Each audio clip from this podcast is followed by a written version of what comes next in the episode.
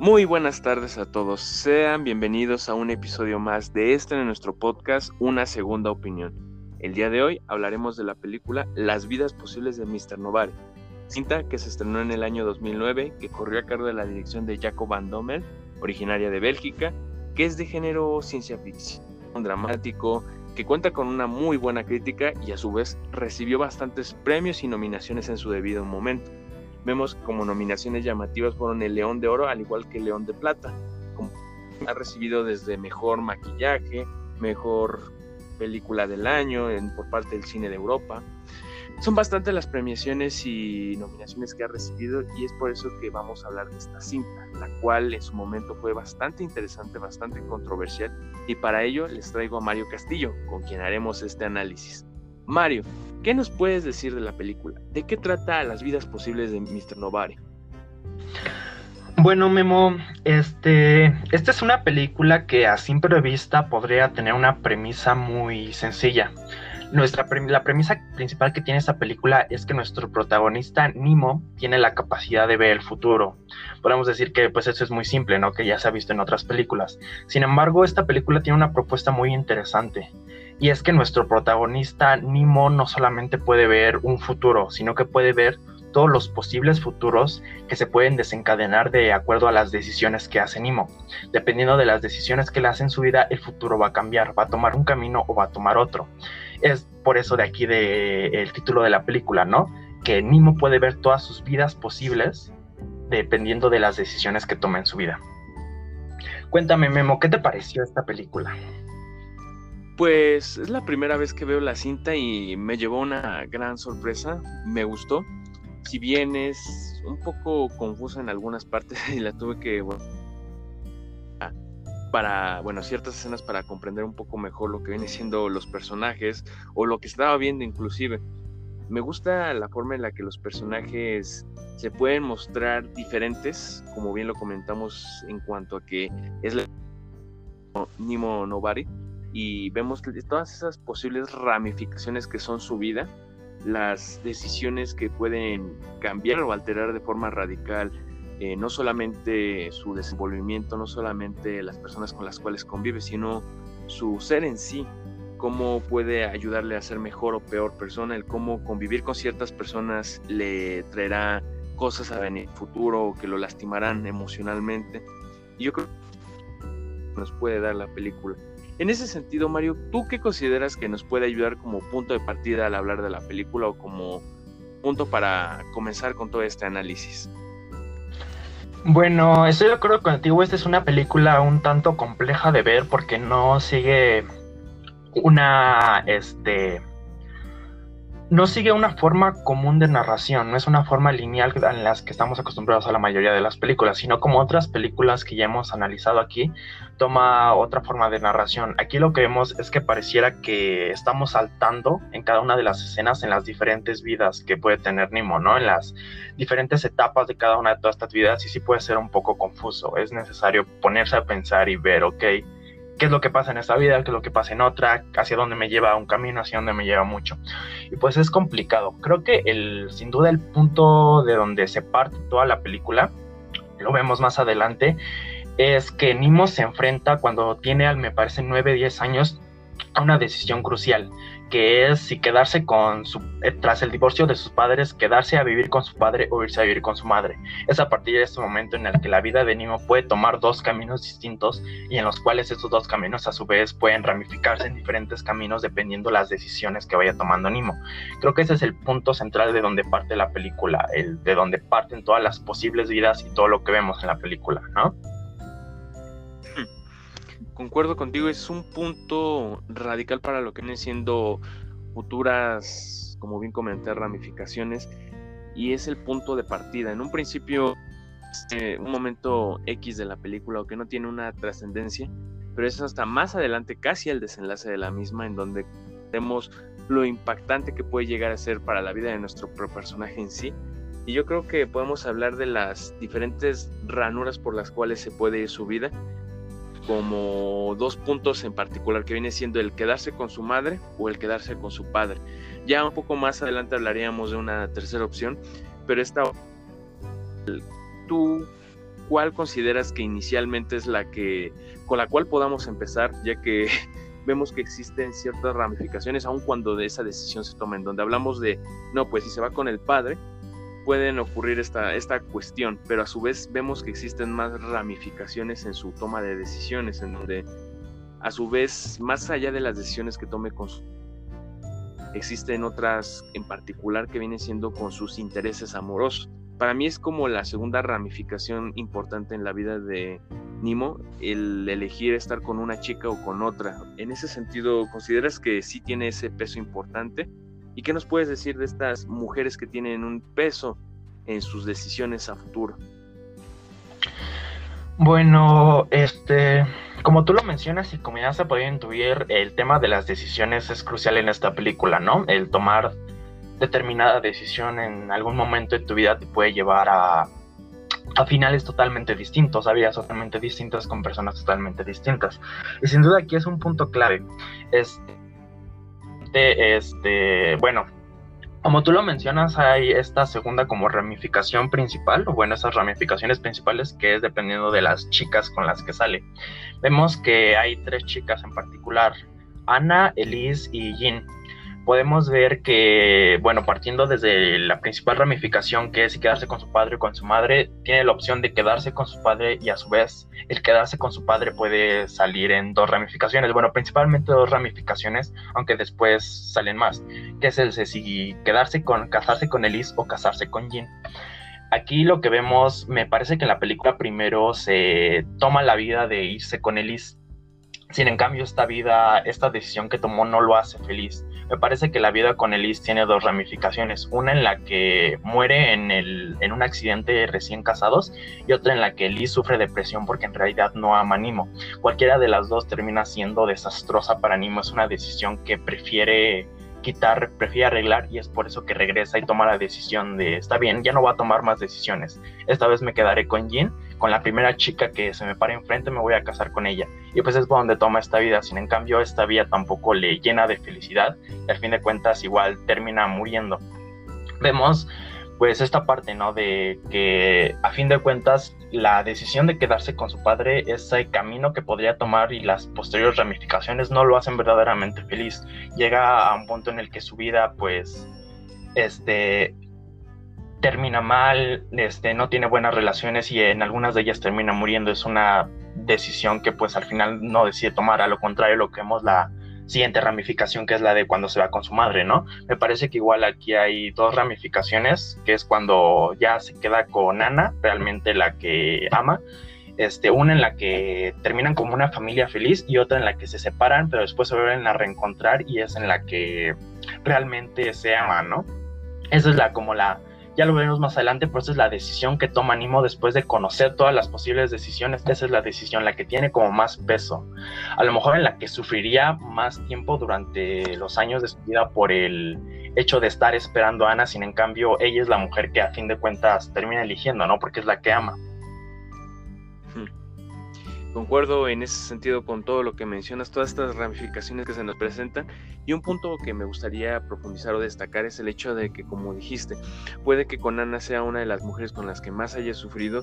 Y a su vez me parece curioso el cómo se hace, llámele Dios, destino, incluso las cuestiones de la vida, el cómo trata de separarlos como si esto fuera un impedimento, algo que no debiese ocurrir. Y este Nimo cambiar o hacer cosas para poder estar con ella, en donde tiene que intervenir él directa o indirectamente para que pueda terminar con ella. Vemos que por el otro lado, que son las ramificaciones de su padre, tanto con Jean como con Ellis, no tiene que hacer un mayor esfuerzo para lograr quedarse con alguna de las dos. Son las simples acciones o inacciones las cuales le llevan a estar con cada una. Y yo creo que estas tres chicas tienen como una especie de patrón en el sentido de que sea por una cuestión u otra, se terminan siempre enlazando este triángulo amoroso en donde estas tres mujeres siempre aparecerán en su vida, se hace de una forma significativa o que no tenga relevancia. Vemos inclusive en estas vidas que aparece Ana, la vemos en donde ella ya tiene hijos, en donde tiene su vida, en donde existen tantas posibilidades y yo creo que es algo que la película nos ayuda a entender. El cómo de una u otra forma existe una conexión o una constante en la vida de la gente. Muchos pensarían que al hablar de conexión y hablar de que almas gemelas es algo romántico, pero más allá de eso hablamos de posibilidades, inclusive de estadística, en donde puede existir una cierta tendencia a que una persona se cruce con otra, al menos es lo que nos trata de marcar la película, se dependiendo del simbolismo que quiera darle cada quien. Y algo que me gusta mucho es la representación de estas niñas, porque si bien vemos que a largo plazo con ellas, desde un principio se nos presentan como posibilidades. Aquella escena en donde vemos a Nimo caminando por la calle y se nos presentan a las tres, las cuales le saludan a Nimo, y vemos que visten de diferente forma. Una, por ejemplo, Ana viste de color rojo, Ellis viste de color azul y Jean de color amarillo. Y si nos vamos a lo que viene siendo los significados, concuerda mucho con esta simbología del color, en donde Anda representa al rojo, esa pasión, ese amor, ese sentimiento, asociación que se tiene. Por otro lado vemos a Elise que está vistiendo de azul, que es más común ver en cuanto a la tristeza, que al fin y al cabo es lo que vemos con ella en cualquiera de las posibilidades.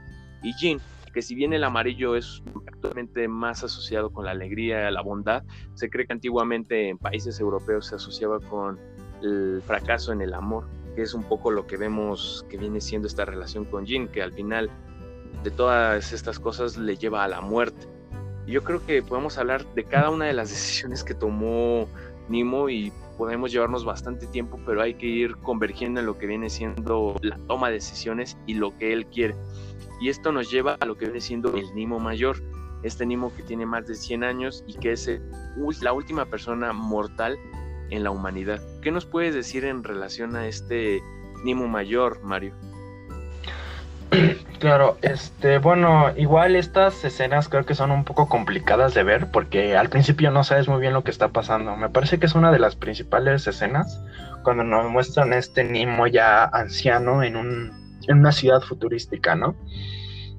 Porque al principio aparece como es que pareciera que Nemo estuviera recordando, tratando de recordar quién es él qué fue lo que es su vida, sin en cambio empieza a recordar todas estas posibilidades, todas las diferentes vidas que tomó, que pareciera un enredadera, ¿no? El mismo entrevistador lo dice, ¿no? Es que yo no lo entiendo, no puedes haberte casado y no casado al mismo tiempo, o no puedes haber muerto y seguir vivo en ese momento. Es un poco complicado, ¿no? El hecho de que tenemos a este Nimo viejo que intenta recordar, pero pareciera que recordara todas sus posibilidades de vida. Este, bueno, algo que posteriormente veremos en la película, ¿no? Que en realidad todo lo que está pasando ocurre en la mente del Nimo niño, pero pues sí, igual estas escenas son muy importantes, ¿no?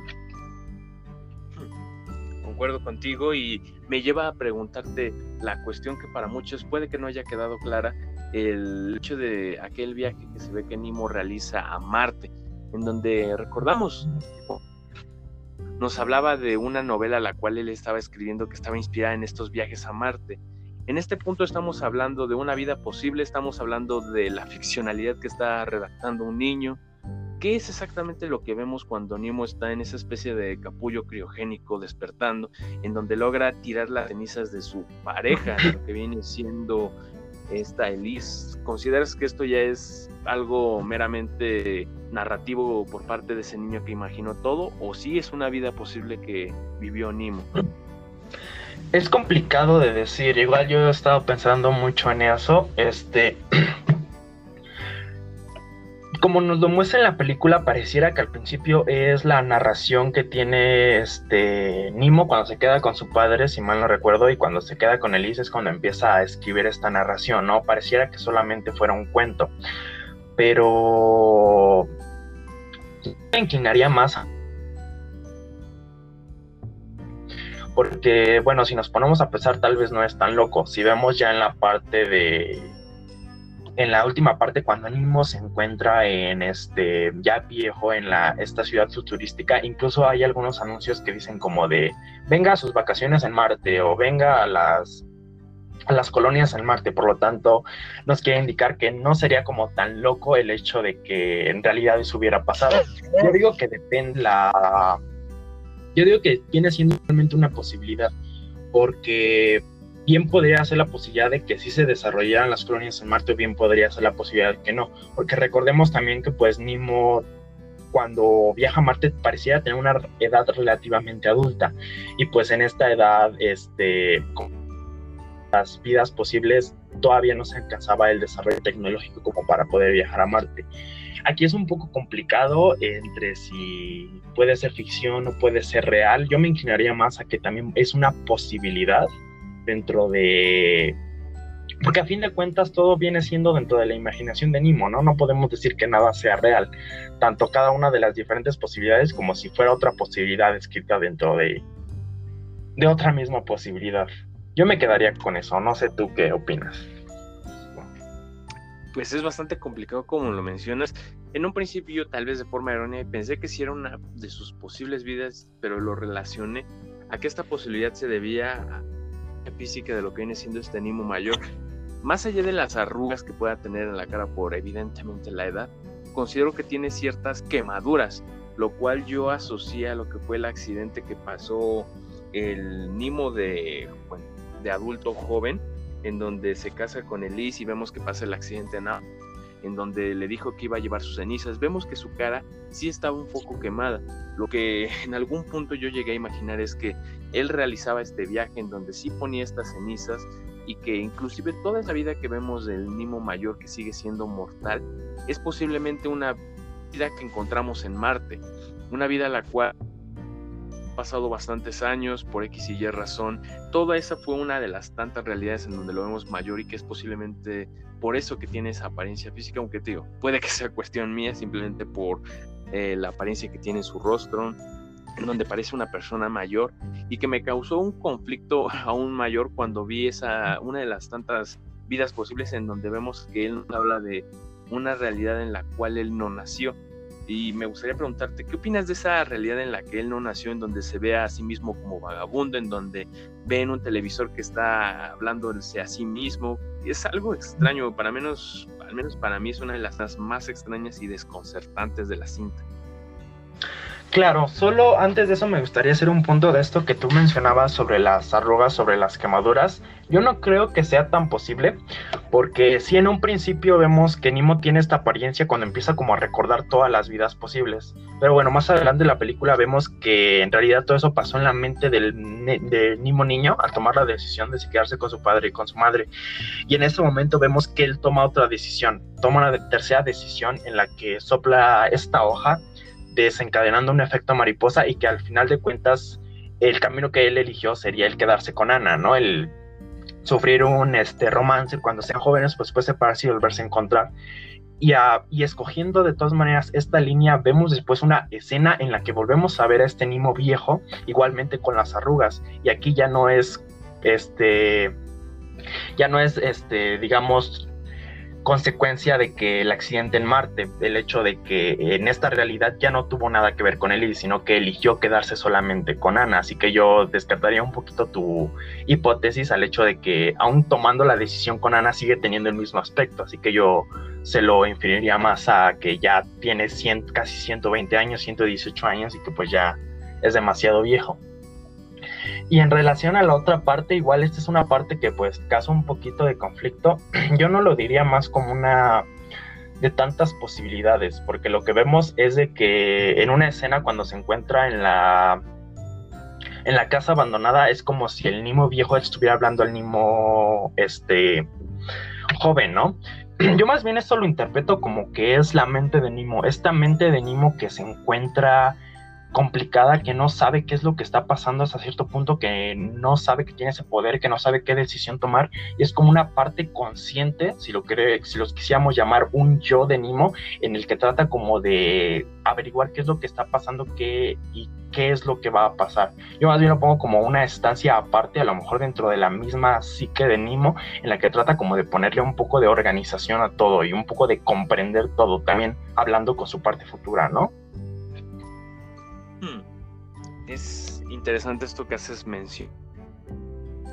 Son muchas las cosillas que no quedan del todo esclarecidas en la película, que pueden parecer un poco ambiguas.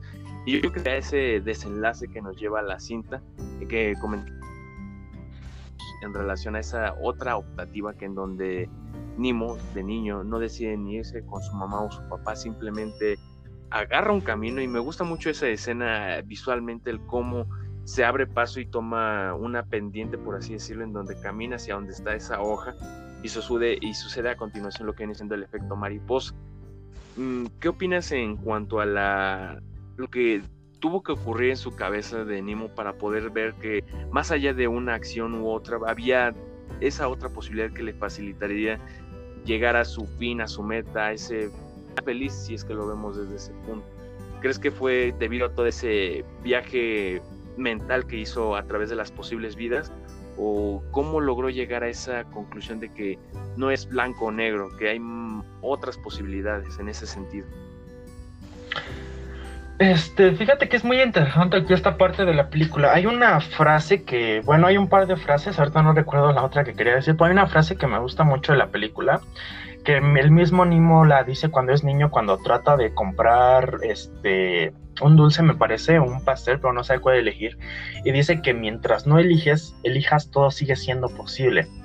Al fin y al cabo es esta parte, ¿no? De de tener que elegir entre uno u otro camino, pero no sabes si posteriormente se abrirá un tercer camino, conociendo más van a surgir diferentes caminos. Creo que es una de las partes importantes. Igual me encanta esta escena en la que después de analizar todo decide tomar un tercer camino, aunque bueno, después posteriormente podemos inferir que en realidad sí se quedó con su madre, porque lo que hace es volar la flor que posteriormente llevará a Ana al a donde se encuentra el Nimo vagabundo, el Nimo mayor, y pero pues a fin de cuentas para conocer a Ana tendría que haber sido con su mamá, ¿no? Al final puedes inferir que en realidad sí escogió a su mamá, pero al fin de cuentas escoge esa tercera posibilidad.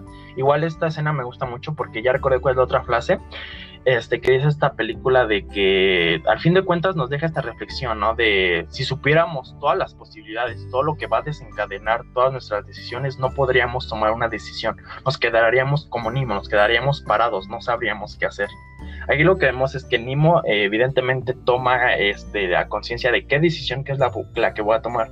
Pero a fin de cuentas creo que es lo que nos quiere dejar la película, el hecho de que nosotros no podamos prever todas las posibilidades que va a tomar contra nuestras decisiones, el hecho de el analizar tanto una decisión o el analizar otra decisión, al fin y al cabo, nos dejan en un punto en el que no sabemos qué hacer, no podemos tomar ni una ni la otra por el hecho de considerar a lo mejor todos los riesgos que puede llevar una posibilidad o todas las ventajas que puede tener otra, ¿no? Sí, y es muy sublime la forma en la que se nos muestra como algo que todos en nuestra vida hemos pasado y más al ver al Nimo de niño, en donde podemos identificar esa situación en la que alguna vez de niño te decían, ¿quieres esto o quieres lo otro? Y uno por la indecisión de, no, pues es que si elijo esto no voy a poder tener esto. Y es algo que lo hemos visto no solamente de niños, que también de grandes hemos tenido que pasar por esa decisión. Obviamente no con la elección de un pastelito o un dulce, pero que sí es algo que nos una cuestión de el hubiera el muy famoso What If para los norteamericanos y que sin duda algunas que nos ayuda en ocasiones o nos perjudica en el sentido de que muchas ocasiones tomamos una decisión incorrecta y nos arrepentimos de ello y nos preguntamos de seguro si hubiera hecho esto no hubiera pasado esto o inclusive al revés qué suerte de haber tomado esta elección ya que me pudo haber ido peor y es muy sublime la forma en la cual se nos maneja esto y es una bonita reflexión la que nos hace mención Nimo. Y a su vez yo creo que algo muy importante es aquella cuestión, no sé si recuerdas muy particular de la película del principio, cuando está la mamá de Nimo con él aspirando la casa y le pregunta un buen de cosas Nimo de, oye mamá, ¿y por qué esto? ¿Y por qué lo otro? Y le dice su mamá, eh, si tienes dudas existenciales, algo así, este, deja de preguntar porque la vida es complicada. O sea, nos trata de dar a entender de que en ocasiones no hay que preguntarnos el porqué de las cosas, simplemente son y que en ocasiones nos partimos más la cabeza en hacernos estos cuestionamientos que posiblemente nunca logremos obtener estas respuestas porque van más allá de nuestro entender, o cuando menos así lo interpreto, y yo creo que es muy romántica la película en el sentido de que nos permite ver un final optimista. Este, sí, justo es una forma de ver la película, ¿no? Creo que mucho te lo hace porque, bueno, esta película trata muchos temas, ya viéndola este, a detalle, trata muchos temas, de hecho, de psicología. Si lo vemos al principio, vemos a cómo nos explican la conducta supersticiosa de una paloma en una caja de Skinner, nos hablan sobre el efecto mariposa, el propio efecto mariposa, nos hablan sobre el Big Bang, sobre el Big, pues, sobre el Big Crunch, que son muchas cosas, ¿no? Igual me quedo eh, un poquito con esa parte tuya de la reflexión del si nos ponemos a pensar tantas cosas, este, a fin de cuentas no hacemos nada, nos quedaríamos solamente estancados, como lo que le pasó a Nimo. El saber todas las posibilidades que puede hacer, a fin de cuentas no puede tomar la decisión porque no sabe qué hacer al, no, al considerar tantas cosas. Es muchas veces el a lo mejor no considerar todas las posibles consecuencias, todos los posibles riesgos que puede tener algo y pues aventarte, ¿no? Porque si te quedas solamente pensando en qué pudiera ser, pues no terminas haciendo nada concuerdo contigo y para ir cerrando con este aspecto del análisis, eh, ¿te gustó el desenlace de la película, la forma en la que eh, vemos a Nemo al final muriendo y a su vez no muriendo, aunque suene un poco extraño? ¿Y qué interpretación le das como tal al desenlace de la película atrás, haber visto todo eso? Bueno, yo no le doy una interpretación tan subjetiva, tan simbólica. Este, creo que a lo largo de toda la película nos estuvieron poniendo justo estas definiciones de física, del Big Bang, del Big Crunch, del tiempo, de no sabemos qué es lo que va a pasar. Y pues yo le doy esa interpretación. Bueno, al final, después de que Nimo ya conoce todas las posibilidades, todas las vidas posibles, pues elige el quedarse con Ana, ¿no? Este, pero al fin y al cabo va a llegar al mismo punto que es al Nimo anciano. Y pues no sé, este punto es interesante porque pues es una hipótesis que tienen los físicos, ¿no? El hecho de que cuando el Big Crunch acabe, ¿qué es lo que va a pasar, ¿no? ¿Qué es lo que va a pasar con la materia, con la entropía que está sucediendo en el universo? Y pues aquí lo que nos muestran es esta teoría del Big Crunch, en el que el, el universo comenzará a hacerse pequeño, pero con ello mismo también la dimensión del tiempo este, comenzará a contraerse y pues no sé, yo lo tomo muy literal de, ah, pues es que pasó el Big Crunch, a lo mejor porque Los Ángeles, no sé, en el plan perfecto de Dios, Nimo es el que ya iba a marcar el fin del mundo, el fin de los mortales, el fin del universo, y pues con esto da de vuelta el universo hacia el inicio, ¿no? Yendo hacia atrás. Yo le doy simplemente esa interpretación más directa de, pues, pasó el Big Crunch, no lo sé, a lo mejor, o sea, igual tenemos esta interpretación religiosa de los ángeles, a lo mejor fue el plan de Dios, el último humano es el que cuando muriera y es cuando se iba a acabar todo y pues también el universo se iba a acabar, ¿no? Hmm. Me gusta mucho esa visión que tienes porque la verdad, o sea, yo al tratar de entender la película como que me enfoqué en todos los puntos y no sé, hice una mezcolanza bien extraña en donde trato de como interpretar ciertas partes simbólicas y la verdad es que no me satisface la conclusión a la cual yo llego y me parece un poco más lógica al menos la tuya en donde es tan simple a su vez y tan complejo todo en el sentido por ejemplo hablamos de religión hablamos de ciencia y muchas veces decimos son dos cosas que ni al caso y que esta película nos lo planta como diferentes, sino cosas que coexisten eh, a su vez y que tiene un significado bastante sencillo que en ocasiones nosotros tratamos de darle una connotación más compleja. Me gusta mucho esa conclusión a la cual llegas, la verdad, Mario, porque me satisface y tiene bastante sentido con lo que hemos estado hablando a lo largo de este análisis. Pero no solamente es lo que viene siendo la se nos presenta en la película de las vidas posibles de Mr. Novari. Es también toda esa, eh, toda esa cuestión artística que tiene por detrás, porque bien puede ser una película más de ciencia ficción, pero tiene toques sutiles y que son bastante llamativos, desde lo que viene siendo la paleta de colores, inclusive la actuación, son actuaciones bastante natural en donde vemos a un buen Jared Leto interpretándonos a un Mr. Novari diferente, en donde vemos todo el espectro de lo que bueno puede ser la personalidad y la persona de una de uno mismo y yo vivo e interesante. Sin embargo pasó un poco desapercibida en su momento pasó como algo más eh, artístico como un proyecto indie y yo creo que no es la que debió haber recibido en su momento e inclusive la música creo que me gusta bastante mencionar esto eh, es esas piezas musicales que tiene la película le dan ese ritmo romántico cómico o de drama ¿Qué, ¿Qué, puedes decirnos en cuanto a este aspecto más técnico, visual que se nos presenta en la película, Mario? Eh, estoy de acuerdo contigo, este aspecto más técnico igual es muy resaltable, que no se le ha dado como mucho la importancia. Este, igual a mí me encanta la paleta de colores, la música, pareciera que tiene como como una paleta de colores y unos tipos de música como muy diferentes, pero creo que es justo lo que nos refleja la película, ¿no? El hecho de que las diferentes posibilidades nos pueden llevar a diferentes vidas, a lo mejor unas más felices, a lo mejor unas más tristes que otras, y es justo lo que refleja la paleta y la música. Este, en las vidas felices tenemos estas músicas alegres y estos colores más llamativos en contraposición con otras este, escenas, ¿no?